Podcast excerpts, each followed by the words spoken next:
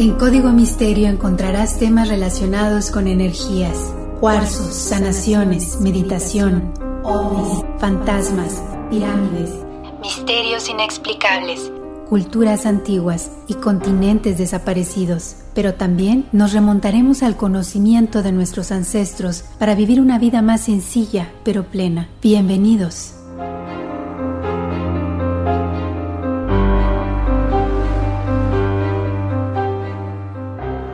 ¿Qué tal? ¿Cómo están? Bienvenidos a un episodio más de Código Misterio. Les saluda Horacio Antiveros. Qué gusto saludarlos. Ya pasó otra semana, tenemos otro tema de investigación. Y el día de hoy, como siempre, quiero invitarlos a que vayan a checar las redes sociales de Código Misterio. Estamos en Facebook e Instagram como Código Misterio, por supuesto. Y tienen la facilidad de descargar todos los episodios en las diferentes plataformas de audio como Apple Podcast, Google Podcast, Spotify, Deezer y demás. Así que pasen la voz de que estamos en todas las plataformas. Como siempre, si ustedes tienen alguna sugerencia, me pueden escribir a contacto. Ahí pueden hacerme alguna pregunta, sugerirme algún tema, alguna película, lo que ustedes quieran. Y hablando de redes sociales, como siempre, pues los invito a divertirse, ¿no? Tenemos por ahí algunas historias macabronas, algunas cosas de risa, por supuesto, algunos memes, algunos videos de avistamientos y me encanta que participen, me encanta que comenten, eh, que si lo creen, que si no lo creen, lo que ustedes quieran. El chiste es que compartamos ahí en las redes sociales, por supuesto, ¿no? También los invito a que se suscriban, importantísimo. No solamente descarguen el podcast, suscríbanse a las plataformas para que sepan cuándo salen los nuevos episodios. Si hay por ahí algún episodio extra, como me lo han pedido, estamos trabajando en eso, por supuesto. Y también los invito a que vayan a checar la plataforma de All for NES o todos por el NES.com. Tenemos canal de YouTube, los invito a suscribirse. Ahí hay entrevistas con Mark Thatcher, con algunos eh, dirigentes o algunos directivos de empresas muy importantes a nivel internacional. Así que si ustedes quieren aprender un poco más de bienestar integral, de bienestar corporativo, esta plataforma la hacemos con muchísimo cariño dándole algunas herramientas de algunos expertos también que nos acompañan semana tras semana. Oigan, pues ya, ahora sí vamos a platicar del tema de esta semana, que como siempre, este tema va relacionado con otros. La otra vez estábamos platicando acerca de este famoso profeta que dice que todos los conocimientos de la Atlántida están guardados o están resguardados más que nada en una cámara secreta que está en la Esfinge de Egipto. Bueno, este famoso profeta, como le llaman, es Edgar Case. Aparte, no solamente dice que están guardados ahí, sino que él vivió en la Atlántida. Entonces es un caso muy interesante acerca de esta persona que durante toda su vida, bueno, fue desarrollando cierto tipo de poderes pero siempre enfocados a ayudar a las personas. Entonces, el día de hoy vamos a platicar acerca de este famoso profeta durmiente, Edgar Case, que quizá no es tan famoso como Nostradamus, pero ha sido uno de los grandes videntes aquí en los Estados Unidos. Tiene varios libros, tiene muchas historias bien interesantes. Entonces, vamos a conocer acerca de él, por supuesto, acerca de todo lo que él predijo eh, por fortuna algunas cosas no se han cumplido. Entonces vamos a conocer la apasionante historia de Edgar Case en este episodio de Código Misterio. Como les decía, él es muy conocido con el sobrenombre del profeta durmiente porque entraba en trance. Hagan de cuenta, se dormía y a través de ese sueño él canalizaba estas energías y los mensajes que tenían para las personas, pero también para curar enfermedades. Entonces, es bien interesante el caso de él. Eh, hay que comenzar, como siempre, por el principio. Él fue un místico cristiano americano. Él nació en Kentucky y, por supuesto, siempre se apasionó por temas como curación, curación a distancia, reencarnación, la Atlántida y, por supuesto, eventos futuros que él narraba mientras estaba en estado de trance. Él es uno de los videntes más exitosos en la historia de Estados Unidos. Nace en 1877, falleció en 1945 y, como cualquier niño, él era muy apegado a su abuelo, pero cuando Edgar tenía cuatro años le tocó ver cómo moría su abuelo ahogado en un lago. A raíz de ese momento es como que todo tiene una lógica para él y se empiezan a despertar las eh, cuestiones paranormales muy cercanas a él y a toda su vida. Empieza a ver al espíritu de su abuelo en el granero de la casa. Y el abuelo le estaría contando algunas historias de la guerra civil en la cual él había formado parte. Bueno, más adelante, ya cuando tenía 10 años, lo comienzan a llevar a la iglesia y desde entonces se volvió una persona muy religiosa, le encantaba leer la Biblia y además empezó a leer mucho más rápido, ¿no? Él acabó muchísimos libros, pero de una forma muy peculiar los leía. Ahorita vamos a platicar de eso. De hecho, en mayo de 1889, mientras él leía la Biblia en la cabaña en el bosque, se le apareció una mujer con alas que le dijo que sus oraciones habían sido respondidas y le preguntó qué era lo que más deseaba. En ese momento, Edgar, por supuesto, se asustó un poco, pero entendió que era un ángel y le comentó que él quería ayudar a los demás, especialmente a todos aquellos niños que estaban enfermos. De hecho, le comentó también que él quisiera de grande ser misionero. Pasa esta aparición, esta imagen que se le presenta en la cabaña, en el, bosque. Bueno, y continúa eh, su vida normal. Varios días después, la maestra se queja con el papá porque habían hecho un examen de ortografía y lo había reprobado. El papá se enoja y le dice que se tiene que poner a estudiar. En ese momento, cuando le están regañando, Edgar Case escucha la voz de la mujer que se le había presentado en la cabaña y le dice que si él se puede dormir por unos minutos, ellos podrían ayudarlo. En ese momento, Edgar, que era un niño, pone la cabeza en el libro de ortografía y cuando su papá regresa a la habitación lo despierta y le comienza a hacer preguntas acerca del libro misteriosamente, con solo poner la cabeza en el libro, Edgar había sido capaz de memorizarlo completito. Y este fue solamente el inicio, porque después comenzó a leer libros de esta forma. Imagínense si esto hubiera pasado cuando estaba en la escuela o cuando ustedes hubieran estado en la escuela. Qué felicidad, ¿no? Pero bueno, ya volviendo a la cuestión seria, imagínense la capacidad de poder leer un libro solamente colocándolo en la cabeza y dormir por unos minutos. ¿Qué pasa después? Edgar Cayce se dio cuenta de que no solamente tenía esta capacidad, sino que también tenía el poder de diagnosticar curas para ciertas enfermedades también cuando estaba dormido o cuando estaba en trance. De hecho, en una ocasión, él jugaba béisbol y fue golpeado en la columna vertebral por una pelota.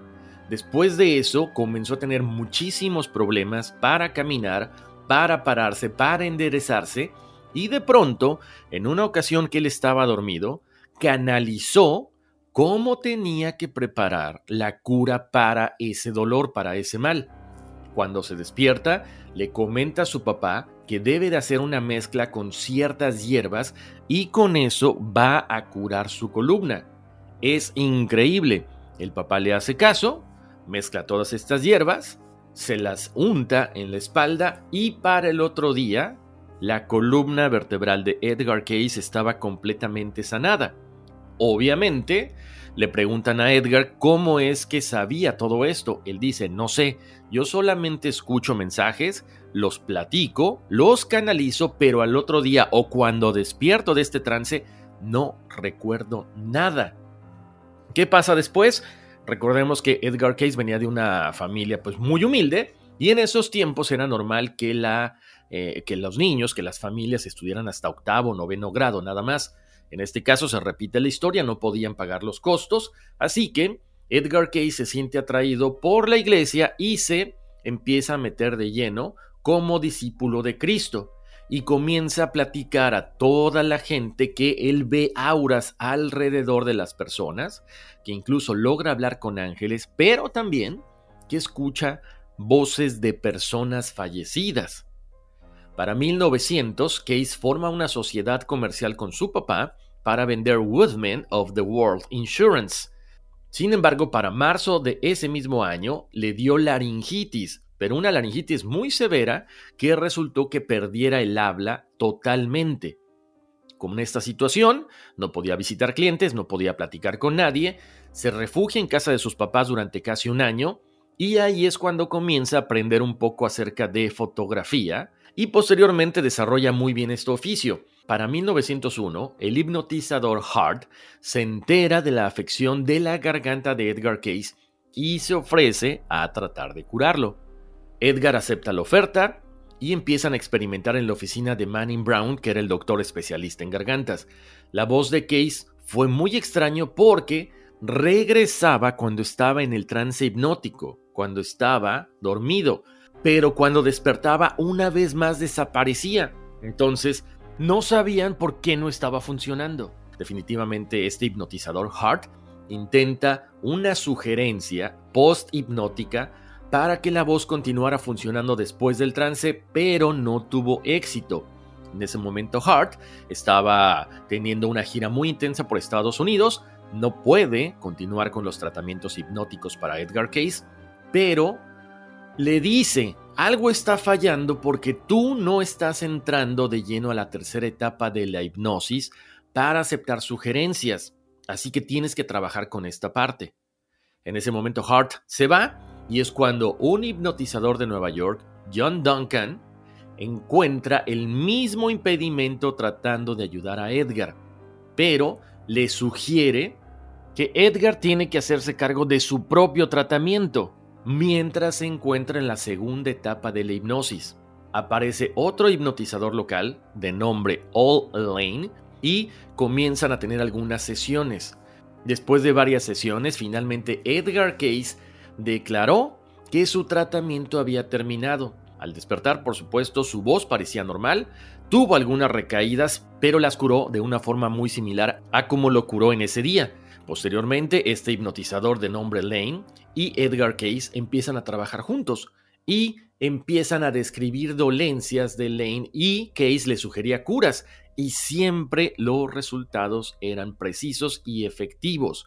Ahí es cuando Lane le dice, es que eres un clarividente. Por lo tanto, empiezan a tratar de trabajar, pero curando al público. Edgar Case se mostró muy interesado, pero tenía miedo porque él no sabía lo que estaba recetando porque él estaba dormido. Entonces decía, no es lo mismo curarme yo o curarte tú, allá empezar a diagnosticar gente y decirles que se tomen ciertos remedios que no sé si son seguros. Finalmente, Edgar Case acepta con la condición de que las lecturas fueran gratuitas, y así es como empieza a ofrecer tratamientos gratuitos a la gente del pueblo. ¿Qué pasa? Se comienza a ser famoso y en los periódicos empiezan a aparecer notas o informes sobre el trabajo de Case. Y comenzaron también a realizarse consultas a través de los periódicos. Le escribían a Edgar o le mandaban una carta y Edgar Case trataba a la persona como si ella estuviera presente en la habitación.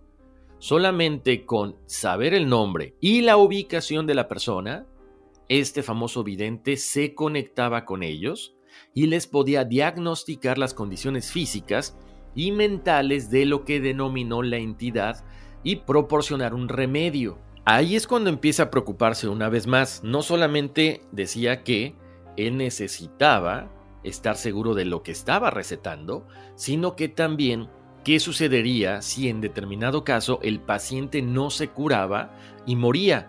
Lo estarían tachando de asesino. Ahí es un momento en que duda acerca de su capacidad porque además durante esos tiempos normalmente la gente que participaba en sesiones de hipnosis decían que se volvían locos o que simple y sencillamente tenían pacto con el diablo. Él trata de calmar las aguas, concentrarse en precisamente tratar de ayudar a los demás, y es como sigue con estas curaciones, tanto personales como a distancia. Unos días después, misteriosamente, le cierran el negocio porque las autoridades médicas estatales Les dicen que lo que están haciendo es fraude y que además están ejerciendo la medicina de una forma poco común e incorrecta. Así que tuvieron que cerrar el negocio, pero también es como un momento de descanso para Edgar Case y su familia. Por lo tanto, comienza a agarrar su viejo hobby, que era la fotografía, abren un estudio, mientras también a la par él estaba tratando de adquirir algunos títulos de homeopatía, de osteopatía y cosas por el estilo, o sea, medicina holística. Aquí hay un momento de rompimiento con Edgar Case porque le ofrecen que el negocio tenía que ser lucrativo. Él dice que no, que definitivamente no va a cobrar ni un solo dólar y que solamente hará las consultas a todos aquellos que lo necesiten pero que también crean en él. Para 1906 y 1907 tuvo dos problemas. Los incendios acabaron con sus dos estudios fotográficos, lo que lo lleva a la quiebra. Una vez más, él rechaza una oferta para entrar en el negocio de cobrar por las consultas, en este caso con el homeópata Wesley H. Ketchum, que su papá lo había presentado. Él encuentra trabajo en una empresa de fotografía, pero este doctor, Ketchum, fue muy persistente y comienza a difundir información de lo que hacía Edgar Case, no solamente en los círculos médicos, sino que también empieza a publicar artículos en la prensa. Finalmente, un periodista se pone en contacto con Edgar Case, le explica que de alguna manera él tenía, por supuesto, la facilidad de entrar en este sueño intuitivo cuando él quería, y eso era completamente diferente a las demás personas. Cuando se les preguntó sobre el mecanismo de las lecturas a través del método del sueño, se les dijo que sucedió a través de las capacidades de la mente subconsciente. Ketchum no quitaba el dedo del renglón, le insiste una vez más a Case para hacer una empresa comercial. Como Case no estaba muy bien económicamente, acepta la oferta pero bajo ciertas condiciones, incluida la de no aceptar dinero por las lecturas. Y es cuando sucede que su esposa Gertrude o Gertrudis enferma de tuberculosis. En ese momento, Edgar Case entra en trance, da el diagnóstico, da la cura y milagrosamente este tratamiento curó a su esposa. Para 1912, después de realizar muchísimas lecturas, Edgar Case se da cuenta de que su socio Ketchum no había sido honesto y que además había estado apostando dinero a costa del conocimiento de Edgar. En ese momento deciden cortar esta aventura de esta empresa y se separa cada quien por su lado. Algo que llamaba mucho la atención es que cuando Edgar Case se conectaba con alguna persona a distancia, el ritual era siempre el mismo. Él se acomodaba en un sofá, aflojaba un poco la corbata, la persona le decía el nombre y la localización del enfermo y en ese momento Edgar Case decía, sí, podemos ver el cuerpo. Al despertar él nunca recordaba lo que había hecho. Ahora, me llama la atención que dice, sí, podemos, o sea, estamos hablando de que no era una entidad, sino varias las que se manifestaban a través de él. Esto me recuerda un poco el caso de Pachita, que era esta mujer que curaba con este cuchillo de monte y se aparecían varios curanderos, aparte del hermano Cuauhtémoc. Y si no han escuchado ese episodio, se lo recomiendo. Es el de la desaparición de Granger Taylor y Jacobo Greenberg. Es el episodio 27 específicamente. Edgar Case es llamado el padre de la medicina holística. Fue estudiado por autoridades médicas de Estados Unidos, un grupo de médicos de Kentucky, y además probó sus habilidades de diagnóstico, como lo hemos platicado, pero también documentó su capacidad de telepatía o conexión mental con los pacientes. A pesar de eso, fue criticado por profesionales como el doctor Joseph B. Ryan de la Universidad de Duke, quien dijo que la lectura sobre su hija había sido imprecisa. El investigador Joe Nickel también dijo que Case realizaba muchas lecturas cuando los pacientes ya habían muerto. Como les decía, Edgar Case no solamente hacía estas lecturas psíquicas, sino que también les decía a sus pacientes la importancia de sus vidas pasadas en el presente. Él decía que habían sido parte del trayecto para llegar a lo que experimentamos actualmente y que hay que enfocarse en la vida actual. Case expone que actualmente hay cierta desinformación en cuanto al karma y la reencarnación. Dice que al renacer y experimentar una nueva vida, el karma no nos impone un conjunto de experiencias. Nosotros influimos en cómo se va desarrollando nuestra existencia. Karma es un término sánscrito que significa obra o acto y a menudo se le otorga el significado de causa y efecto, pero para Edgar Case, el karma no era un tipo de deuda que tenemos que pagar en la vida presente como muchas veces nos lo han hecho entender. Él dice que es un tipo de memoria de las vidas pasadas, con elementos positivos, por supuesto, pero también negativos. El subconsciente contiene esa información y explica por qué tenemos cierta afinidad o atracción por cierto tipo de cosas o personas. Pero siempre nuestro libre albedrío es predominante en nuestras acciones, a pesar de esa influencia del karma sobre nosotros. Las lecturas psíquicas de Edgar Case exponen que el alma hace una revisión de todo lo que hemos aprendido en la vida pasada y escoge las lecciones que desea aprender en la próxima vida aquí en la Tierra para seguir con la evolución.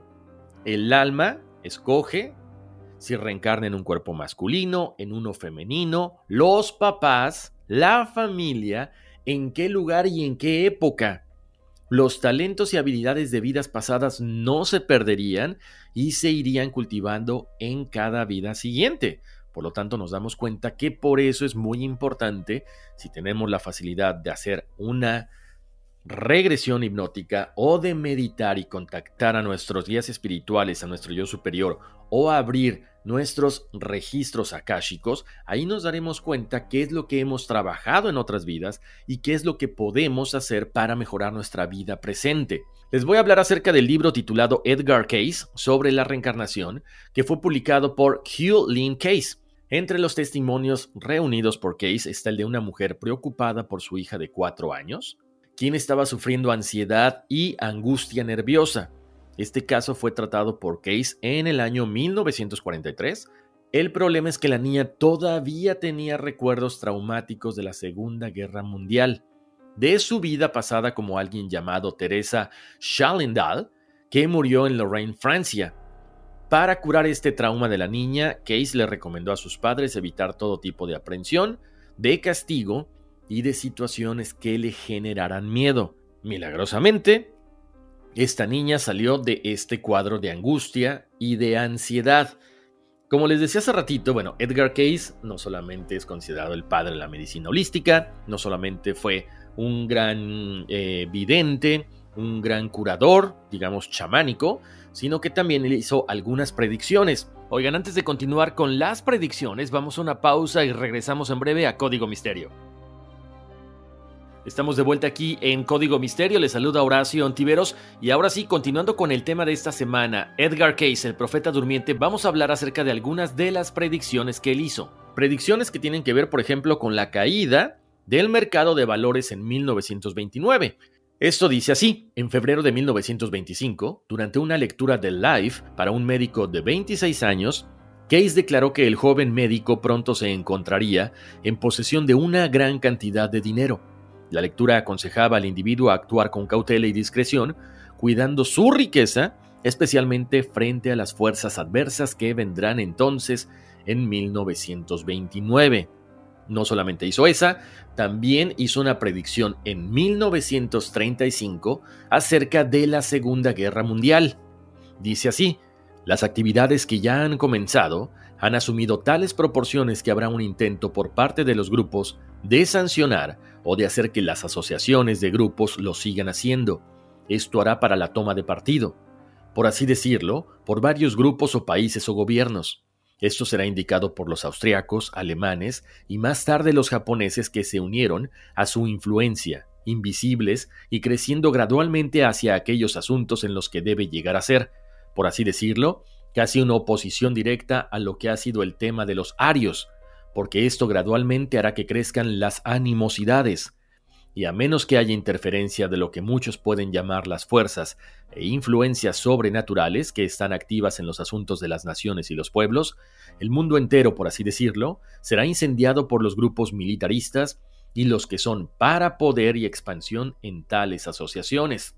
¿Qué más hizo Edgar Case? Esta es una predicción muy positiva porque se comenta que durante una lectura física previó avances médicos que podrían hacer posible el diagnóstico de enfermedades a partir de una gota de sangre. Esto fue en 1927 y en ese momento se consideró como un producto de la ciencia ficción esta lectura, y dice así, porque como se ve, no existe ninguna condición en el cuerpo por la que el reflejo del mismo no se pueda rastrear en el suministro de sangre, ya que el torrente sanguíneo no solo lleva las fuerzas de reconstrucción al cuerpo, sino que también toma las fuerzas utilizadas y los elimina a través de sus canales adecuados en las diversas porciones del sistema. Por lo tanto, encontramos sangre roja, sangre blanca y sangre linfa, todos transportados por las venas. Estos solo están separados por las porciones muy pequeñas que actúan como constructores, coladores, destructores o resucitar partes del sistema. Por lo tanto, siempre se han visto en el torrente sanguíneo los reflejos o evidencias de esa condición que se lleva a cabo en el cuerpo físico. Puede que llegue el día en que uno pueda tomar una gota de sangre y diagnosticar la condición de cualquier cuerpo físico. Bueno, nos damos cuenta que básicamente se adelantó por muchísimos años a este tipo de diagnóstico. También anunció el despertar de uno o de varios volcanes, entre ellos el Vesubio y el Etna. Para él también decía que Irlanda sería el país menos golpeado por futuros terremotos. Por mil sacudidas padecidas en Inglaterra, solo habrá 43 en Irlanda. En 1934, Edgar Cayce predijo que la mayor parte de Japón se deslizaría hacia el mar, y de hecho el geólogo japonés Nobichiko Obara afirma que Japón se hunde más o menos 2 o 3 centímetros al año. Edgar Cayce también comentó que la Tierra alcanzó el tiempo y se refería al cambio de los dos polos donde antes había frío, ahora habrá calor. También dice que llegará un momento en que el sol se obscurecerá. Anuncia que Nueva York desaparecerá, a lo cual su visión es hacia 2100 en Nebraska. El mar cubre aparentemente toda la parte oeste de la comarca y la ciudad donde yo vivía estaba en la costa se vio viajando en un gran avión de metal en forma de cigarro que alcanzaba grandes velocidades. Kay se detuvo en una ciudad totalmente destruida y preguntó en dónde estaba. Es Nueva York, le contestaron mirándole asombrados. Entonces vio numerosas casas y personas que reconstruían la ciudad. Vio que el agua cubría gran parte de Alabama y Virginia y ahora eran puertos. Las industrias se hallaban diseminadas en vez de estar centralizadas en las ciudades y además vio que muchas casas eran de cristal. Es posible, dijo, que estas ciudades queden un día sumergidas en el océano. Otra cosa que mencionó que es sumamente interesante es que una ciudad de oro será descubierta en el desierto de Gobi. Tendrá un templo con ascensores, autos eléctricos y elementos mágicos, además de que se descubrirá que hay poderes ocultos en las aguas de Bimini y los cristales de cuarzo serán reconocidos por sus propiedades curativas. Por supuesto, hizo algunas predicciones de la Atlántida. Él dijo, los registros de la Atlántida serán abiertos a todos los iniciados espirituales en el conocimiento del Dios único. Una cámara secreta será encontrada y el levantamiento del templo hará los registros accesibles. Por lo tanto, aparentemente es cierto lo que él dice, esta cámara adentro de la Esfinge pero también dice que Atlantis deberá subir de nuevo a tierra firme. Él comentaba acerca del cambio climático, del derretimiento de hielo en Groenlandia y la Antártida. Esto obviamente provocaría una actividad de temblores muy fuerte en la Tierra, por lo tanto estaríamos viendo erupciones volcánicas, terremotos, tsunamis e inundaciones. Algo por fortuna de lo que no le atinó fue acerca de Obama. Él dijo que el presidente número 44 de Estados Unidos sería una persona de color y además sería el último porque él apretaría el gatillo nuclear. Por lo menos ahí se equivocó. Él también menciona que, bueno, muchos de los cataclismos que veremos en la Tierra se debe al cambio de la inclinación en el eje y también un cambio en los polos magnéticos. Hace rato les comentaba que cuando Edgar Case se vio volando en esta especie de nave o de avión, todo lo que él veía en la Tierra, o sea, todo lo que él veía, estas predicciones, estas imágenes que venían a su mente, eran como si él estuviera volando, como si él estuviera viendo desde fuera se comenta que él vio las explosiones de Hiroshima y Nagasaki también, además de un terremoto de una potencia sin precedentes que estaría haciendo que la mayor parte de Japón desapareciera junto con el norte de Europa y otras tierras. Como les decía, él aseguraba que había vivido hace 15.000 años en la Atlántida. Y quiero mencionar lo que él comentó en una de estas sesiones de hipnosis o en estos trances y dice así. Allí dentro se encuentra una biblioteca, llamada también el Salón de los Registros, que custodia el registro de los acontecimientos transcurridos en la Atlántida desde los tiempos en que la Esfinge fue edificada, así como los logros de su portentosa civilización. También alberga un registro de los contactos que esta mítica civilización tuvo con otras naciones, así como la crónica de la destrucción del mítico continente y los cambios que se produjeron en el mundo como consecuencia. La biblioteca guarda registros de cómo se construyó la gran pirámide de la iniciación, la pirámide de Keops, que junto con la Esfinge no son más que copias de objetos ya existentes en la Atlántida, ahora sumergida. Pero la Atlántida resurgirá de nuevo del fondo de los océanos. La Esfinge ha sido desde su construcción el centinela que guarda el secreto y el acceso a la biblioteca, a la cual nadie tendrá acceso hasta que llegue el tiempo adecuado. ¿Cómo la ven? O sea, increíble, porque bueno, esto como que nos da un poquito más de margen para tratar de entender la importancia de la esfinge en la temática de la Atlántida. Ahora, hace rato hablábamos acerca de lo que él decía, que algo se iba a encontrar en Bimini. Y por supuesto que se han encontrado algunas cosas bien interesantes, como las famosas piedras de Scott.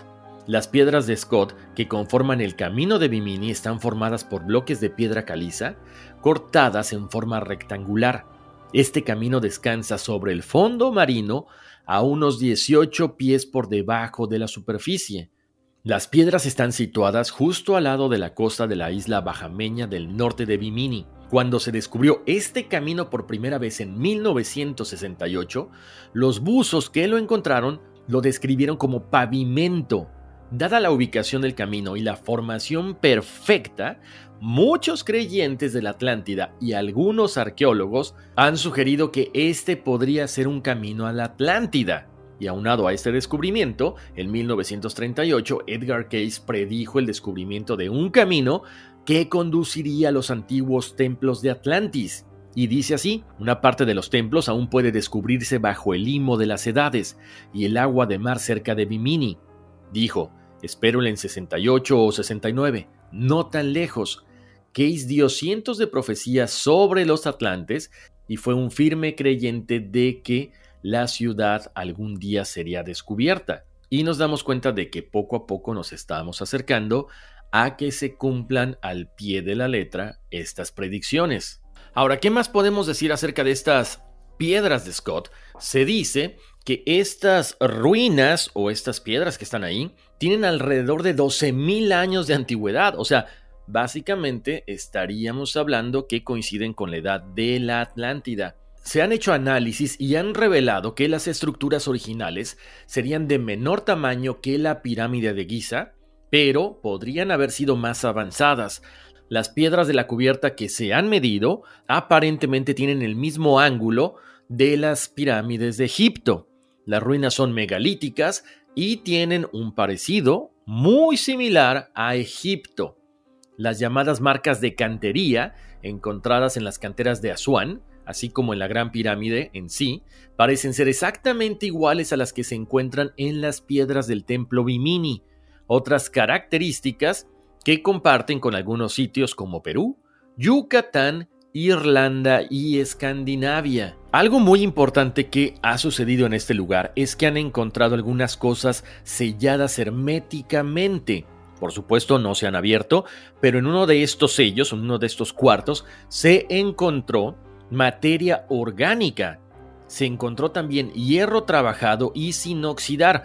Obviamente, una vez abierto este sello, se comenzó a oxidar pero es importante entender qué otras cosas pueden haber detrás de estos lugares que están sellados herméticamente. Entonces, imagínense lo que pudiéramos encontrar detrás de estos sellos herméticos. No sé, se me viene a la mente algunas de las otras cosas que ha precisamente hablado Edgar Case, que la Atlántida, además de que era una sociedad muy adelantada a su época, tenía todo tipo de tecnología, también tenían armas de destrucción masiva, como el famoso rayo de la muerte. Él comenta que estos rayos de la muerte se produjeron en varios tamaños, pero una gigantesca máquina de rayos mortales había sido la que había destruido la Atlántida. Entonces, ojalá que esto que estamos encontrando desde hace algunos años para acá, especialmente en esta zona, o cuando surja una vez más la Atlántida, ojalá que no caiga en manos erróneas porque esta arma podría iniciar una tercera guerra mundial.